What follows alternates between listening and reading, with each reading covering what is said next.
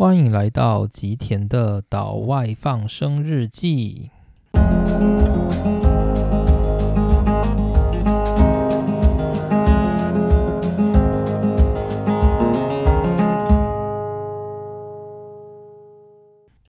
大家好，欢迎来到今天的内容。那今天内容有点特别哦，就是今天的内容其实主要是来自于听众的来信。应该说，从节目开播以来，第一次收到听众的来信。那这对我而言也是一种鼓励，就是毕竟我在录制 Podcast 时候就是放上网路嘛。那 Podcast 跟就是 YouTube 有点不一样的地方，就是它没有办法及时的让听众在底下留言，然后来做就是当集的内容的询问。如果你是用就是 iPhone 的，就是 Podcast 的系统的话，其实它是有让你对整个 Podcast 做评分，然后写 feedback 的地方。但即使是这样，但是还是没有一个可以针对当集去做评论的一个。就是很好的系统，所以我在录制 Podcast 的时候，就是会一直觉得说，不知道自己的听众到底是谁，然后是什么样的族群，然后我是否该增加某一个类别的比重，就是基本上是听不到观众听众的 feedback 的。那在上上集的节目内容的最后面，我有提到说，如果有相关的问题，或者是有想听的内容，其实可以就是透过 email 的方式来寄信给我。那我把我的 email 放在整个 podcast 频道介绍的底下。那没有想到的是，就是这个宣传才一附上去，就马上有听众留言给我，然后告诉我他想听的内容。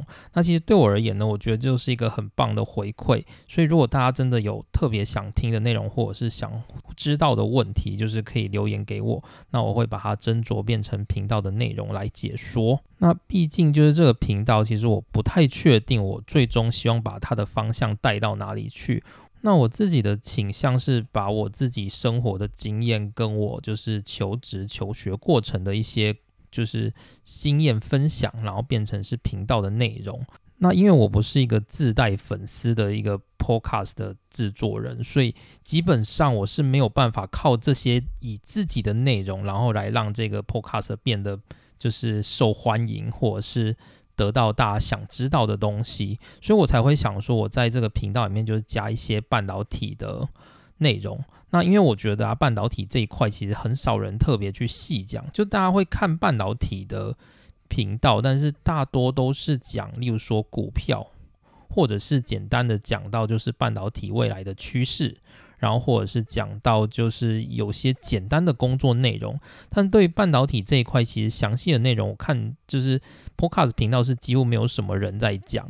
其实有一部分是因为我自己有曾经也很想要听半导体这一块的 Podcast，然后我有搜寻过，然后我就觉得啊内容真的很少，而且都不是我想要听的。我就想说，那不然我自己来研究，然后来制作这一方面好了。于是就有了就是这个频道最主要想要以半导体为主轴的一个初衷，但是因为我自己觉得说，如果我一直讲半导体，其实是很干的，所以我就希望能够搭配一些我自己人生的经历，然后因为我其实人生也经过很多我觉得还蛮值得分享的事情，所以我就想说把它变成是双主轴，就是科技的主轴跟就是人生成长系列的主轴，成为我频道的主要部分。那但是因为个人的知识有限嘛，那如果我今天要讲，我还是可以，例如说我把就是我最近阅读的书拿出来当成一个主题来说明。可是我觉得就是说书这一块的那个 podcaster 已经很多，或者是 YouTuber 已经很多了，所以我会觉得就是在说书这一块真的不是非我不可这样子，所以我比较希望把我的整个频道放在就是稍微比较没有那么多人做过的事情上面。那所以，如果能够让这个频道永续经营的话，我觉得就是和听众的互动也是蛮重要的一个部分。好，那总之今天的主题叫做人生的选择转换职涯的焦虑感。那 to be or not to be。那这个问题呢，主要是来自一位听众的来信。那他想要知道的是，就是我在转换人生跑道的时候有什么样的心路历程，然后我有没有遇到一些焦虑感，或者是我是怎么样安排我的职涯的。那我直接把这位听众的问题就是念出来好了。他主要是说，我对于您放弃在台湾的职涯到日本念书的这个决定的过程感到非常的好奇。您是如何找到自己喜欢的方向？您是如何结合自己所爱和职涯，然后来规划未来的职涯？然后您是否对于人生的一个大转弯产生一定程度的焦虑感？如果你有焦虑感的话，你是如何去处理这些焦虑感的？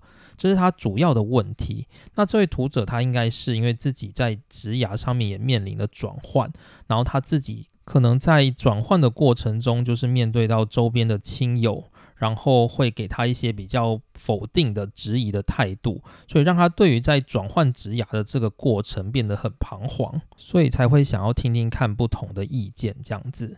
那首先呢，就是先感谢这位听众的来信，就是谢谢您给我这样子的问题，也让我可以好好的思考，就是我在过去的这个职涯里面有什么样的过程，然后我是怎么样的去选择。其实我大概知道我的过程，但是我没有很细致的去想说我是怎么设计的，然后去走每一个职涯的每一个步骤，就是我其实没有特别这样子的一个框架。不过我大概知道要怎么样回答这个问题，所以。我把它整理出来几个部分。那总之呢，这位听众他想询问的部分总共有四个问题。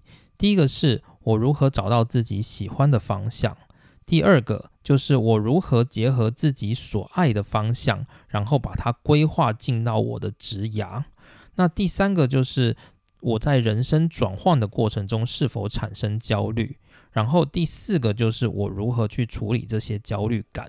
大概就是这四个部分，所以第一个问题是如何找到自己喜欢的方向。喜欢的方向其实一直也就是说，就是自己有兴趣的职涯方向。那我的想法其实是，就是有兴趣的职涯方向其实是一个假议题，因为其实根本没有人能够知道自己喜欢的、有兴趣的职涯是什么，或者应该是说，就是。人其实是会一直不断的变动的，所以其实你就算现在觉得某一个东西很有趣，也不代表你将来会继续喜欢这个东西。那反面来讲的话，就是如果你现在讨厌某一个东西，也不代表你将来不会喜欢上它，就是大概是这样子的概念。所以我认为说，就是想要找到一个喜欢的方向，一个喜欢的职涯方向，这个本来就是一个假的议题。那你可以在里面做的是什么？就是不断的去做，就是你只有透过不断的去做、去参与、去尝试，你才可能找到里面其中一个你可能看起来类似喜欢，或者是比较不讨厌的。地方成为你的职涯。好，那因为讲起来有点抽象，所以我接着要带入我自己的人生经历了。那第一点是，就是我现在走的这个职涯，就是我从理工科系毕业，然后我进去科技业担任工程师，然后现在我又来到日本念理学的博士班。那我现在所选择的这个职涯，真的是我的兴趣吗？或者真的是我喜欢的方向吗？其实我是没有办法很肯定的说，就是我现在走的这一条道路就是我喜欢的。我只能告诉你，这是一条我觉得我不排斥的道路，而且我能够从中找到乐趣的道路。但是至于我喜欢或不喜欢，我觉得也没有那么百分之百的肯定，因为其实。认为我认为一个喜欢的东西哦，它绝对不可能会让你百分之百喜欢，因为在喜欢的这个道路上面，其实会有很多很多阻碍你的惊奇，而最后慢慢消磨你对于某一件事情的热爱。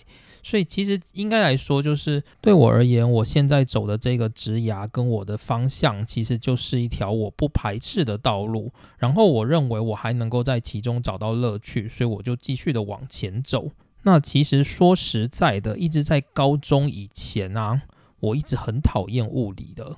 然后另一方面呢，就是我自己蛮喜欢社会科学，所以我以前啊，就是从国中到高中，我一直以来抱着的想法就是我会进社会组。然后我这一辈子应该要跟物理化学绝缘才对，这是我过去的想法。所以过去其实我是很讨厌物理这个科目的哦。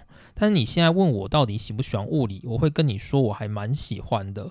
虽然说我不能够确定我非常擅长去解决所有物理的问题，但是我可以告诉你，就是在学习物理的这个过程里面会让我感受到乐趣。所以我只能够说，过去有很多东西你可能不看起来不像是你喜欢的，也不代表你未来不会喜欢它。那为什么我会选择走上就是自然组去念物理化学？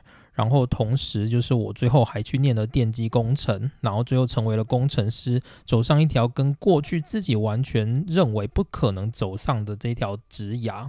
主要的原因是什么？其实这些都是一段又一段，就是我认为是人生很特别的偶然。那这些偶然最后累积在一块，就变成了这回事。那我国中的时候其实就很喜欢地理，就是我一直对于那种看地图啊，就是把地图摊开来看，然后看每个国家哪个城市在哪里，就是这是我一直以来的兴趣，一直到现在我看 Google 地图还是会看得很爽，就是我可以在 Google 地图上面就是翻来覆去看个一两个小时是没有问题的。所以其实我从国中就一直觉得我以后要念地理。然后那时候呢，因为我们国中就我以前是在台中的宜宁高中的国中部，那大家知道就是其实宜宁这个学校它是一个就是综合高中，所以它里面就是含有普通科，然后跟一些很多很多职业科，什么汽修科，然后美妆科之类的很多很多的科目，就是它是一个高职跟高中合璧的一个综合高中。那我是在里面的国中部就学。那因为那个国中就是人很班级很少，总共只有四个班而已，所以受聘的普通科老师也很少。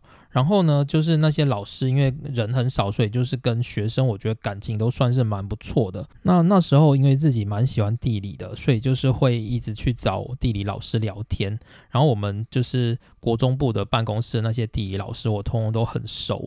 然后我就是常常跟他们聊，就是说就是要变成要进入地理系应该怎么样啊之类的。就从国中的时候就开始一直对于就是要念地理学这一个。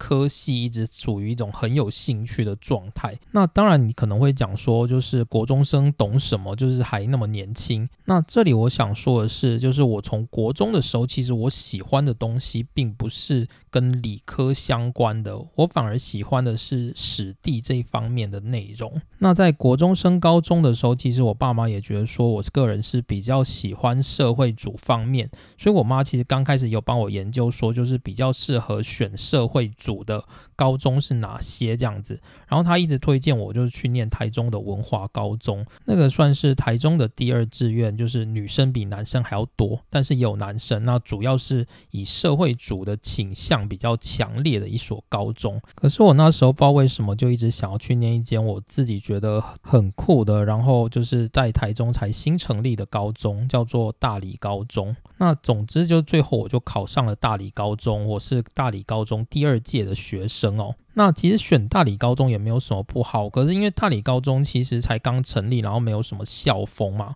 所以其实我们对于就是这家高中它的自然组比较好还是社会组比较好，就是完全没有评定标准这样子。那不管怎么样，反正我最后就是进了这一所高中，这所高中在那时候大概算是台中的第三志愿左右。那目前这间高中它已经改名字叫做国立中心大学附属高中了，那所以已经没有国立大理高中这个称号了。不过就是这是我当时所念的高中。那这所高中呢，就是其实这里讲一个题外话，就是这所高中其实现在我觉得还算是蛮有名的。第一个当然是因为它改了名字，就是变成新大附中，然后同时它也成为就是台中大概第二志愿左右的那个高中。那另外这间高中，它还有一个比较有名的地方，就是它出了一个歌手。然后跟一个网红这样子，那那位歌手啊叫做韦礼安，他以前跟我同一届，就是是大理高中第二届的学生，那就在我的隔壁班，他是社会组的，就我刚好是在自然组跟社会组交界的那一个自然组第一班，就我以前是念八班，然后韦礼安他是七班的。那后来就是因为韦里安他又休学了一年，然后所以他就变成以大理高中第三届的身份毕业这样子。然后另外还有一个有名的网红，就是那个眼球中央电视台的视网膜主播。然后他的话就是跟我差很多届，他大概小我七届吧。所以如果你知道视网膜主播他的年龄的话，就大概知道我的年龄就是他的年龄再加七岁这样子。好啦，总之这个是题外话，就是稍微讲一下自己的身份背景。那总之后来我进了大理高中之后，高一是没有分组嘛，所以就是大家是在高二的时候要来选你是念自然组还是社会组。结果呢，就是我在高中的时候，其实我也一直觉得我一定会进社会组的哦。可是不知道为什么，就是在那个分界点的时候，我忽然犹豫了。就我忽然觉得说，诶，我真的要去选社会组吗？我不能选自然组吗？我忽然有这样子的一个声音从我的心里冒出来。那主要的原因有两个，第一个是有点白痴，就是因为我那时候喜欢一个对象，然后那个对象他想要念自然组，所以我就想说啊，那我要跟他选一样的，这什么白痴的那个想法。然后另外一个就是因为我以前想要念地理系嘛，那如果你知道地理系这个科系的话，就会知道地理系它其实全台湾只有五所学校有地理系，就是台湾大学。然后三个师大，三个师范大学，就是台师大、张师大跟高师大，然后还有一个私立学校，就是文化大学，总共就只有这五间学校有地理系。然后呢，台湾大学的地理系是自然组的，所以呢，我就想说，如果我选了自然组的话，第一个我可以跟就是喜欢的暗恋的对象，就是在同一个系，搞不好还可以分到同班这样子，一整个白痴。那另外就是，我觉得如果我选了自然组，应该就可以拿到能够进台大地理系的门票。就是我就是考量了这两个点之后，我最后就在那个纸发下来说你要选自然组还是社会组的时候，我就直接勾自然组，然后我就交卷了。那这一交就决定了我未来的人生的命运，这样子。好，那其实呢，我选自然组之后，我是很后悔的，因为我跟大家说，就是我的物理。真的刚开始是很差的，就我很讨厌物理，就我更不知道物理到底是在干嘛。然后所以呢，就是我高二上开始在上物理的时候，我完全搞不清楚那个物理是在干嘛。高那个物理就是在学那个抛物线嘛，对不对？然后什么自由落体那些我全部都看不懂，我不知道那个到底是在干什么。所以高二上我的物理就被挡掉了，然后我就。而且就是你知道高中当掉，我不知道大家有没有被高中被当掉的经验。高中被当掉是要重修的哦。然后呢，就是我在高二下的时候，我去补习补物理，然后我遇到了一个物理教的很好的老师，需要报名字吗？就是可能会就是那个补教界有业配的嫌疑。好，总之就是我到台中的某一个补习班去补了物理。然后那个物理老师他讲的很好，然后好到就是我忽然觉得哇，原来物理是这么回事。然后从那一刻开始，我忽然不知道为什么我就开始爱上了物理。所以从高二下开始，我记得很清楚，大概是在物理学能量的那个阶段，就是有什么力学能啊跟位能的那一个阶段。然后我忽然就是对于物理的整个原理忽然就像是开窍一样，然后我就开始能够。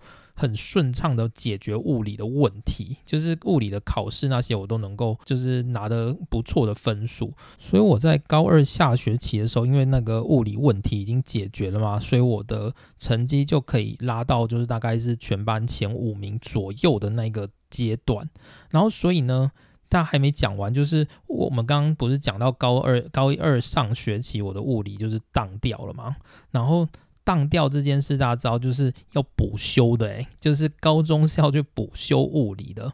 然后，所以呢，就是在高二下学期的那个暑假，就是高二上学期被当掉的人要去补修，然后我就去。我就跟着大家一起去补修，然后我去补修的时候，那些班上的同学看到我都吓了一跳，因为我就是通常那些要去补修的，通常都是那种就是不喜欢念书的，然后或者是反正就是不太擅长念书的人，所以他的物理就是一定会被当掉嘛，然后大。在班上的成绩也不算是名列前茅的，就是所以就是被当掉比较理所当然这样子，让他们看到我，就是他们知道我大概就是在班上前几名的那个等级，让他们看到我竟然要来补修物理，他们整个吓到。对，所以我以前的物理就是这么烂，我是真的烂到就是就是要跟大家一起去补修的这个程度。所以我这里要说的就是，我以前很讨厌很讨厌物理的。但是我一直到某一个时间点之后，我开始慢慢喜欢物理，然后那个喜欢就一直让我。就是支撑我到现在。当然，我并不是对物理的每一个章节都很有兴趣，我比较有兴趣的是偏量子力学的那一个部分。所以后来呢，就是进了大学之后，量子力学，如果你是学就是半导体的相关的就是细所的话，你就会学到量子力学，然后学到固态物理，接着是半导体物理，它是一个延伸上去的学问。然后你就觉得，哎，就是你以前学到的东西，就慢慢的被加成了，你就会觉得，哎，好有趣哦，这样子，大概是这种感觉。所以我这里要说的就是，没有什么东西是我刚开始就喜欢的。我现在选择的这一个领域，这一个方向，其实也是我在中途才慢慢喜欢的。我真正选了之后，我才喜欢上它的。如果今天我没有选上社会组的话，那我是不是就不会喜欢上物理？我认为是，所以呢，就是我认为这是刚好我选到了，然后我不排斥，然后我才能够就是朝着这个方向迈进。所以我认为，就是找到一个喜喜欢的方向，其实是一个假的议题，因为你唯有真的自己去选过，然后慢慢从中体会里面的乐趣，那个东西才会变成是喜欢的。通常不太可能有一个东西，它是你凭空就觉得，诶，我喜欢，那他就喜欢了。例如说，你今天很喜欢打电动，但是你把打电动当成是一个工作。你真的会喜欢它吗？这又是另外一回事。所以我觉得，在选择植牙的方面，有点像是你选了一个东西，那个东西你不排斥，然后你可以做做看。然后呢，如果你觉得从中做不出乐趣，你可能会修正，然后去选择其他的。那如果你今天有兴趣了，那那个东西就会慢慢让你培养出乐趣。好，那我这里还没有讲完我的那个求学生涯哦，就是我高中毕业之后，我考上了成大。可是其实不瞒大家说，就是我其实刚开始进去成大，我并不是考上电机工程系。就我刚开始进入成大的时候，我进到的是管院，因为我的成绩就只能够上管院，所以我刚开始就进到成大的管理学院。那我刚开始的时候也没有觉得说念管理学院有什么不好，就我觉得诶好像也不错，就是。其实，因为我那时候进的管理学院是念工业管理的，然后那算是一个就是每个工厂可能都会用到的一个学问，所以我就觉得，哎，好像念工业管理也不错，所以我其实也是走一个不排斥的状态。可是渐渐呢，在我念工业管理的过程中，我忽然觉得说，嗯，就是念工业管理有一点好像不太符合我调调。然后就我感觉那个系所的氛围就是不不太适合我这样子，所以最后我大二的时候，就是我就利用成绩，然后转系到成大电机系去，所以之后就造成了我从大学是以成大电机系毕业，然后我最后就走上了半导体的这一条路。所以呢，选择职涯这个东西，它有点像是你。每走一步看一看，觉得还 OK 就选，不 OK 就修正，这样子。就是它是每一步每一步你边看边选边修正的这个过程，它不是一个就是你可以忽然想到要喜欢什么，然后就去选它这样子的一个概念。所以这是第一个问题，就是我如何选择自己喜欢的职涯方向。我认为这是一个我不断的选择。观察、放弃，然后再选择的过程，就是我是一路边走边修正，才走到现在这个步骤，而不是我刚开始就想到我想要做什么而选择了它。所以我觉得这个主题也很像我之前提过的，就是生命是长期而持续的累积，就是我们每一个生命的每一个点，其实都是过去所累积的成果。那我们选择了下一步。只是一个新的累积，它不会从此改变你的人生。就是你在修下一步的时候，如果你发现你遇到了问题，你还是要再做一次新的选择，做新的修正。所以，如何找到自己喜欢的职涯方向呢？其实就是选择你不讨厌的职涯方向。然后你做做看，从中观察你喜欢或不喜欢，然后再修正，再做新的选择，然后再做做看，然后再观察。再做新的选择，这个才是我觉得比较符合人性的一个道路。那我记得哦，就是我很久以前有看过张忠谋，他讲了一句话，就是他那时候有跟一个大学演讲，然后他讲到一件事情，就是人生规划这一件事情。那他说，就是其实真正最好的人生规划就是不要规划。其实我以前听不懂他的意思，因为。我会觉得说，如果你不要人生规划的话，你怎么知道你未来会走上怎么样的道路呢？可是呢，后来我觉得我能够感受他到底想要讲的是什么。因为就算你再怎么规划，你再怎么想，其实你的人生都是由你过去的累积所产生的。所以你未来的命运并不一定是依照你的规划而走，而是由你的人生不断的累积和修正。好，接着我要来到第二个问题了，就是如何结合自己所爱，就是自己的兴趣，如何结合自己的兴趣，然后以它来做职涯的规划。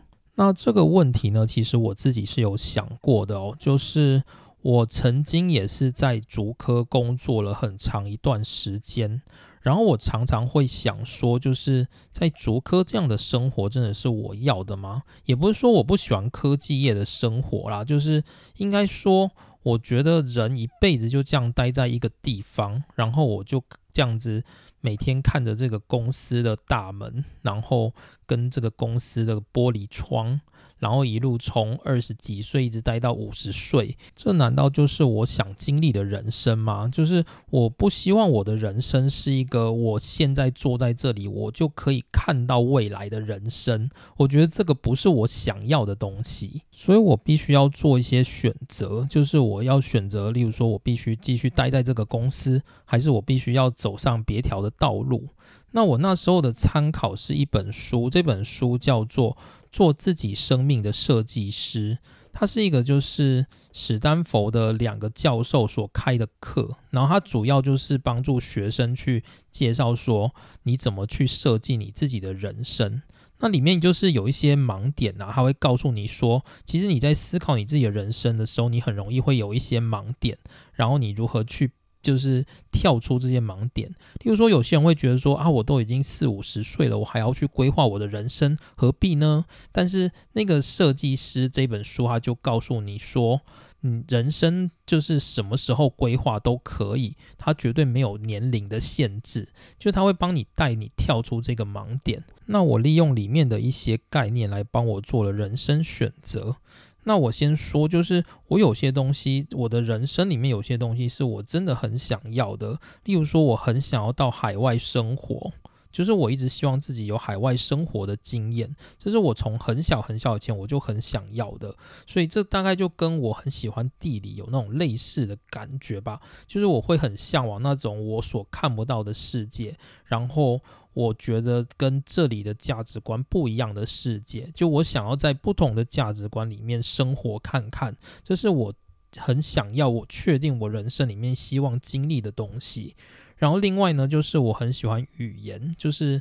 我除了自己有学日文之外，我还有学过德语跟韩语。就是我自己是一个很喜欢语言的人，然后我就觉得我希望用我自己学会的语言，然后能够真的自己试试看在海外生活。那第三点是我希望自己能够有机会在国外的大学里面接受教育。我想要感受就是国外教育跟国内教育所不同的现场。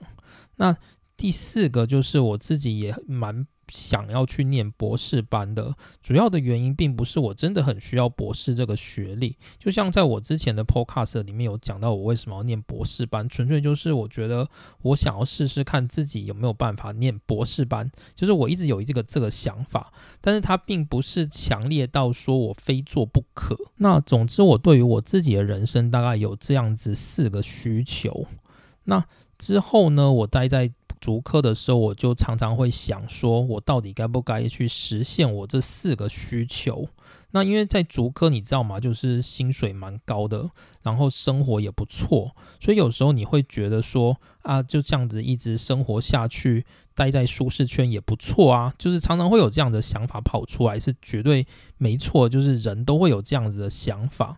那其实我刚开始呢，我在硕士班毕业的时候，我一直告诉自己说，诶，我如果在竹科念完，就是工作完三年之后，我一定要到海外去看看。就是我以前在硕士班毕业的时候，我就这样告诉自己。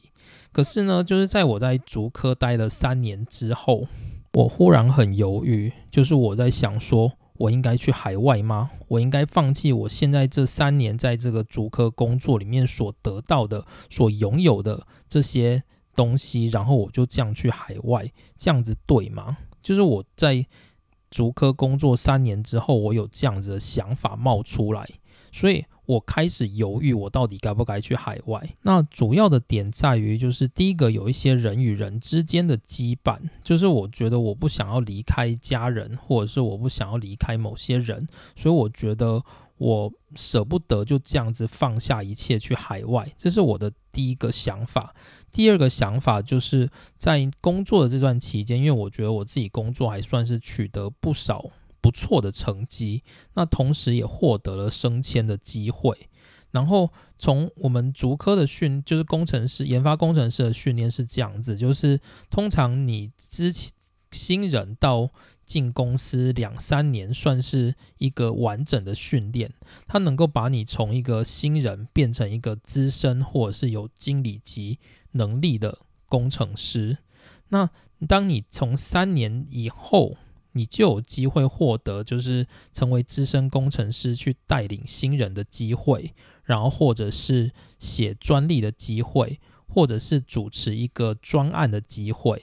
那这些机会我通通都还没有学习过。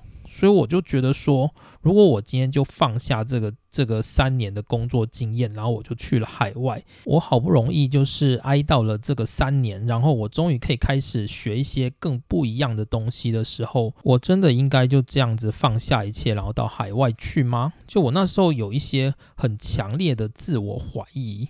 所以这导致我最终就想说，嗯，好吧，那我就再留在竹科一段时间好了。所以我一路就从三年待到了七年多，就是我把升等这件事情，然后把写专利这件事情，把就是带新人的这一件事情，我通通都体验过了。我发现我待在这个公司的动力已经不够了，所以我就觉得说，嗯，那应该是时候让我去海外了。所以我才在七年多的时。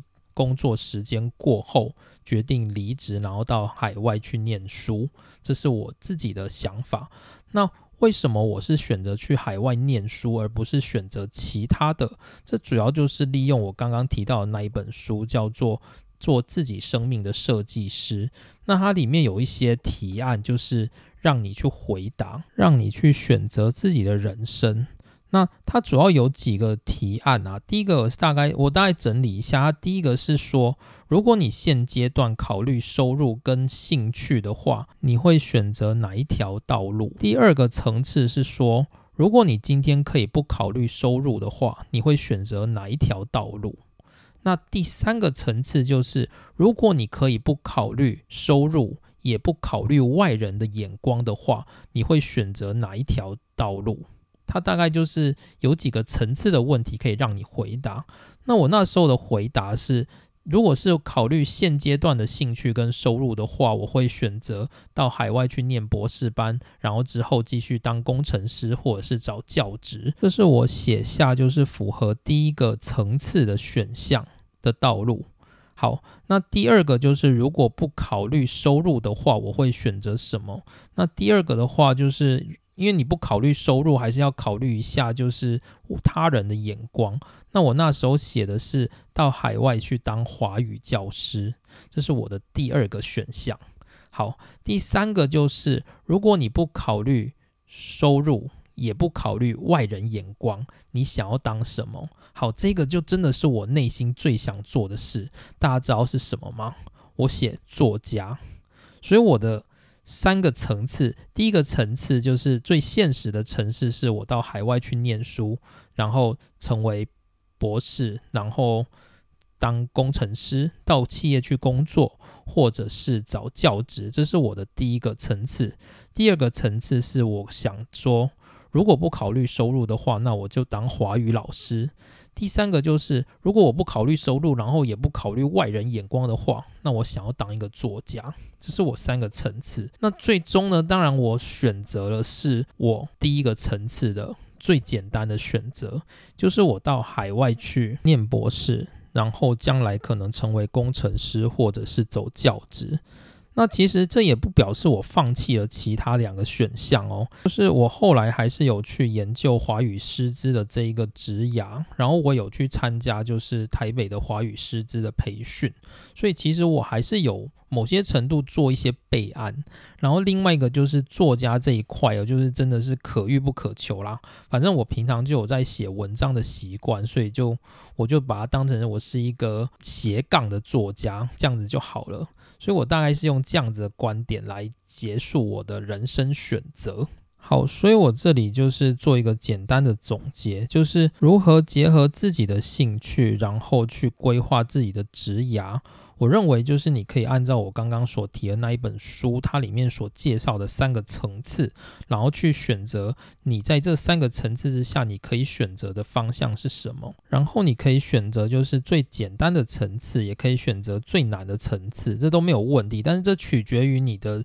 就是执行这个层次的困难度，跟你有多大的信心可以达成。那这里还是提一下，其实我觉得比起说你选择什么，其实大部分的人还是会有一些选择障碍。就是通常在一些人生的关键点的时候，例如说像我。刚来竹科三年的这段期间，我一直想说，我到底是要去海外，还是该留在这个公司？我也是做了很大的挣扎。那我最后选择留在公司。所以在于选择转换人生跑道的这一件事情上面，通常大家都会面对很多的犹豫嘛。你会觉得要选还是不选？就是一定会有这样子的状况。那当你遇到这样子的状况怎么办呢？我的想法是，你要学习去听自己最内心深层的声音。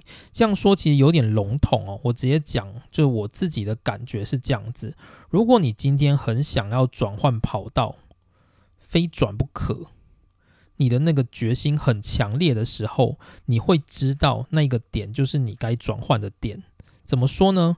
如果你今天想要转换跑道，但是你内心跑出一堆 OS 说啊，如果我转换的跑道之后该怎么办呢？会不会有什么样的问题？一堆东西跑出来，或者是说我现在过这样也不错啊，为什么一定要转换跑道呢？当你有这么多 OS 出来的时候，就表示你还没有准备好。所以这个时候呢，你也不用急着一定要转换跑道，你可以再观望一下。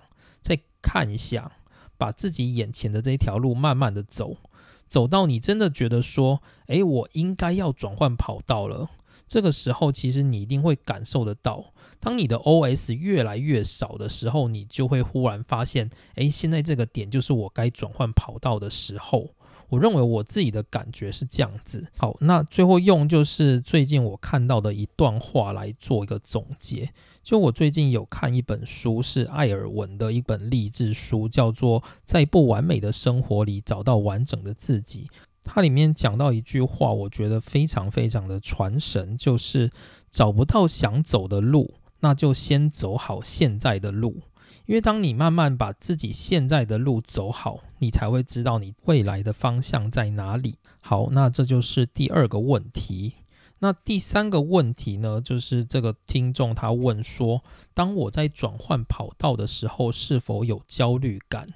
就是答案是有，当然会有，绝对会有。就是没有焦虑感的人是非常非常少的。而那些没有焦虑感的人，绝对是因为他们接受过很长期的安定的训练，他才有办法没有焦虑感。但如果你我都是凡人的话，在遇到这种人生转换的过程中，一定会有强大的焦虑感。这个是没有办法的，因为这个就是我们大脑原本原始的设定。因为原始的大脑它本来就是一个趋吉避凶的机制。就是越安定的地方，就是大脑越喜欢的地方，它会希望你待在那里。那如果你因为你的理性或者是梦想或者是各种考量而决定要违背大脑的本能的时候，那大脑就只能焦虑给你看。他就只能要求你，他只能用杏仁核去强迫你焦虑，跟你说啊，你现在正在一个危险的时刻哦，这个就是你的大脑，它正在尝试去控制你。那我自己遇到的焦虑感，其实也是在很多的面向，当然也包含说，就是我转职之后，我会想说，我是否就没有办法像以前一样找到那么。收入那么高的工作，或者是我没有办法像以前一样过着那么安稳稳定的生活，也或者就是我现在所面对的是未来未知的挑战，那我会很担心，说我自己是不是没有办法去面对这样的挑战？尤其是我这个人就是一个很容易想太多的人，所以我会很容易把未来发生的各种事情，就是。自己先脑补一堆，然后在脑里面演练，然后演练到最后就会变得非常非常的担心。像是例如说，我自己在念博士班的途中，其实我也遇到很严重的焦虑症，但是这个我到后面再谈好了。总之也是有这样子的状况，所以我在转换跑道的这个途中，其实焦虑感都在时时刻刻伴着我的。那当然，我们也知道，我们所面对的焦虑啊，其实它很多，就是我敢说，大概百分之九十的焦虑其实都是没有必要的。因为很多时候，就是其实我们焦虑的东西啊，通常都是不会发生的，或者是就算是发生的，它也不是以你焦虑的那个形态来发生，或者是它甚至发生完很快就过去之后，那个焦虑就消失了。所以，我们心里一直都知道，就是焦虑这一件事情是没有意义的。就是它没有什么用啊，就是它只会让你变得不舒服而已。然后，即使你焦虑，你也得不到什么好处。就是焦虑就是这样子的一个东西。那所以呢，我们要怎么样去解决这种焦虑感呢？那当你这样想的时候，其实你就遇到了一个很大的问题。因为其实我们的人生都在设法去解决焦虑这件事情，但是你会发现哦，就是我们是无法去解决的。为什么呢？这就有点像是天气的概念，就是例如说明天会下雨，然后你不希望明天下雨。可是你根本没有办法去控制明天下雨，所以这就让你一直想着怎么办？我要怎么样让明天不下雨？就是这是一个很吊诡的事情。所以焦虑也是一样，焦虑就是一个我们本能反应的，就是本能所造成的一个回馈。那我每天都想着说我要怎么样不焦虑，这是不可能的。所以我认为面对焦虑这件事情，我们要做的不是去解决它，而是不要理他。应该说，我们要试着跟焦虑相处。就是焦虑那种感觉，我们都知道，就是一个很不舒服、很痛苦，然后甚至会让你头晕目眩的一个非常强大的生理机制。因为非常非常的不舒服，所以我们希望能够赶快把它解决掉。但其实面对焦虑，我们该想到的是，不是我们必须去做些什么，而是我们可不可以试着不做什么。就是当我们遇到焦虑的时候，可能会有各种的行为想办法去缓解我的焦虑。但焦虑这种东西，其实真的不是你去做了什么就能够缓解。相对的，它是你不做什么而才能够缓解的一种症状。也就是说，我们可以试着去无视那个焦虑，我们不要理会那个焦虑，或者是我们可以试着跟我们的焦虑相处。这反而才是面对焦虑最重要的一件事情。所以我的想法是，就是如何去解决焦虑。相反的，反而是不要去解决它，因为你根本解决不了。你能做到的事情就是无视它，或者是就是去试着感受它，就这两种方式而已。那这两种方式其实都是在整个心理学或者是在整个心理治疗里面非常重要的一个课题。第一个，如果你是选择无视它，其实它就类似你在做所谓的正念，做所谓的冥想。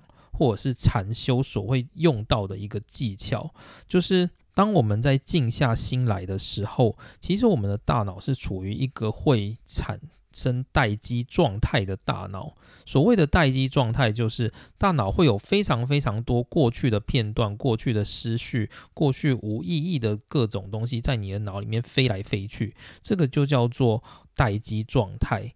而我们在练习做冥想、禅修或者是正念的时候，我们通常都会把我们的心专注在眼前的事情，例如说，我们专注在我们的呼吸上。那当我们专注在呼吸上的时候，我们会感受到我们的大脑有很多东西飞来飞去。例如说，诶，我今天说了什么话，或者是今天谁谁谁对我做了什么事之类的，它会从你的大脑里面飞出来。可是这时候你要做的事情就是无视那些片段，就是继续。专注你的呼吸，当然这是需要训练的。就是一般我们常人的话，很快就会被这些片段给抓走，所以我们最后就会因此而产生更多的焦虑。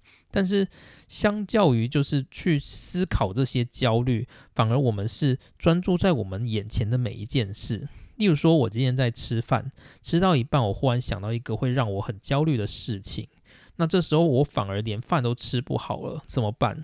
这时候我要去做的事情不是找解决焦虑的方法，而是我专注吃我眼前的饭，把每一个饭就是专注的吃它，无视你脑中的那些片段，才是解决焦虑最好的方法。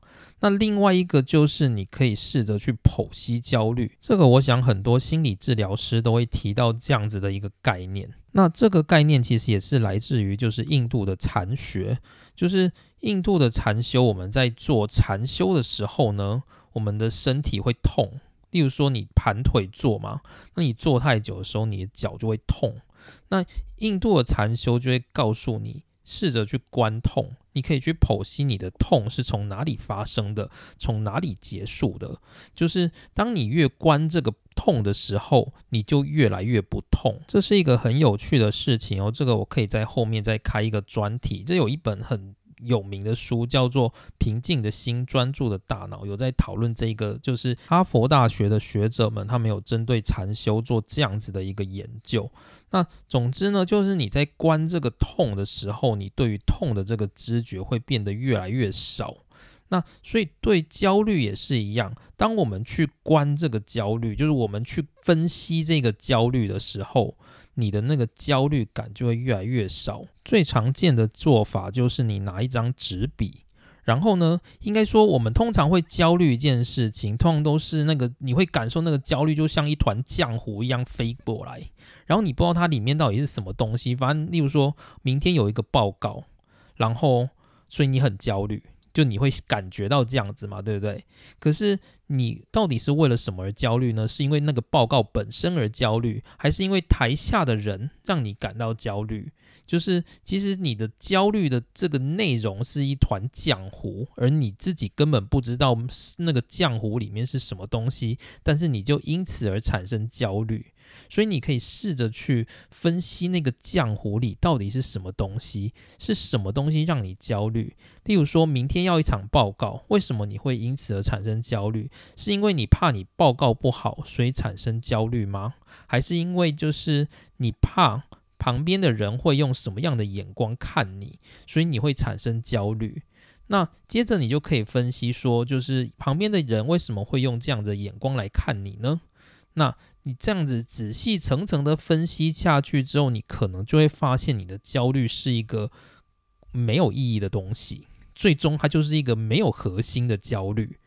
所以，当你分析了这个焦虑之后，那个焦虑就不再是焦虑了。所以，这是另外一个可以用来缓解焦虑的方法。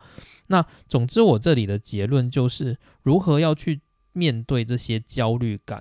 我认为是，就是不要去解决它，把它。放过去就好了，就是焦虑是一个正常的反应，然后你不需要特别去面对它。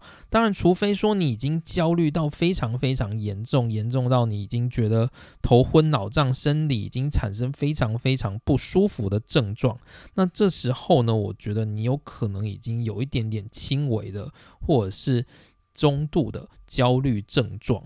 那这个时候呢，就是去找身心科，然后身心科他可能会给你一些药方，那这些药我认为也有机会去缓解焦虑。那如果你的焦虑就是没有到这样子的程度的话，你可以试着去无视它。或者去分析它，我认为才是面对焦虑最主要的方法。那当然，最好的方法就是你完全不要有焦虑嘛。那怎么样不要有焦虑？这个事情是你要超越你的本能的大脑。那怎么做到？就是你要变成一个有安定的身心灵的高人，你才能够做得到。例如我刚刚提到的，就是你去做禅修。然后通常哦，就是就是我刚提到那一本书，就是哈佛大学的研究发现，那种做禅修持续每天可能五六个小时，然后连续二三十年的这样子的人，你会发现那种外境的压力对他的身心是不会产生波动的。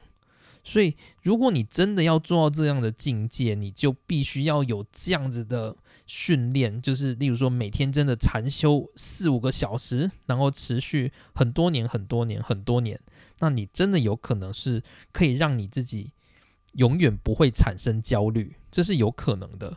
但是，如果你做不到这样子的话，我也做不到，所以我们都不是那种高人，我们没有办法做到这个境界。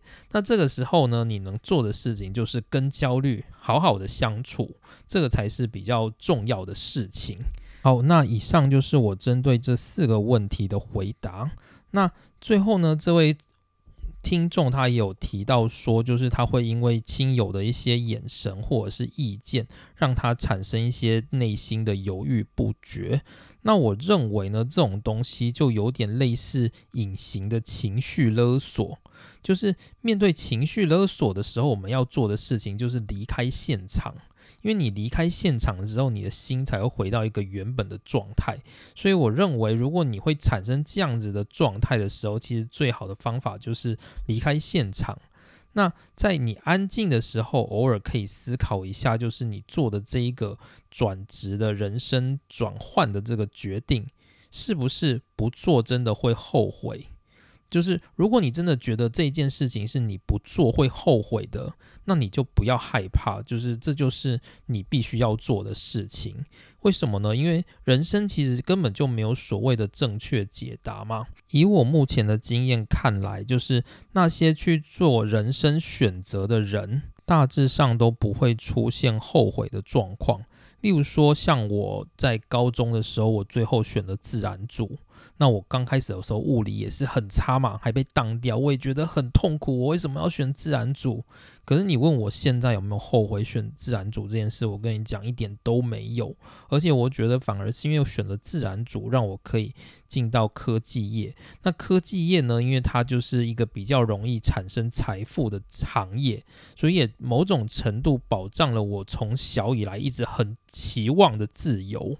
所以我觉得。我一点都不后悔我现在所选的人生，那我也不知道我人生选择的到底是不是我人生的最佳解，但是我认为是因为生命是长期而持续的累积，所以你所选的人生，你走到你现在的这个人生，都是你人生的最佳解。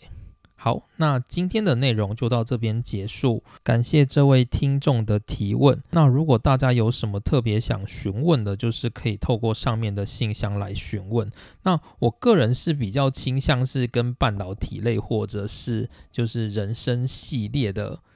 问题会比较好。如果例如说问爱情的啊，就是我当然也可以给回复啦，但是我也不是什么爱情专家，或者是你问我一些心理学上的东西，我自己也不是心理学的专家，所以我也很怕我就是在讲解答的时候可能会有误导的嫌疑，所以我还是比较倾向就是偏向人生经验或者是。半导体相关的问题，就我可能会比较容易回答。好，那以上就是今天的内容，谢谢大家的收听，拜拜。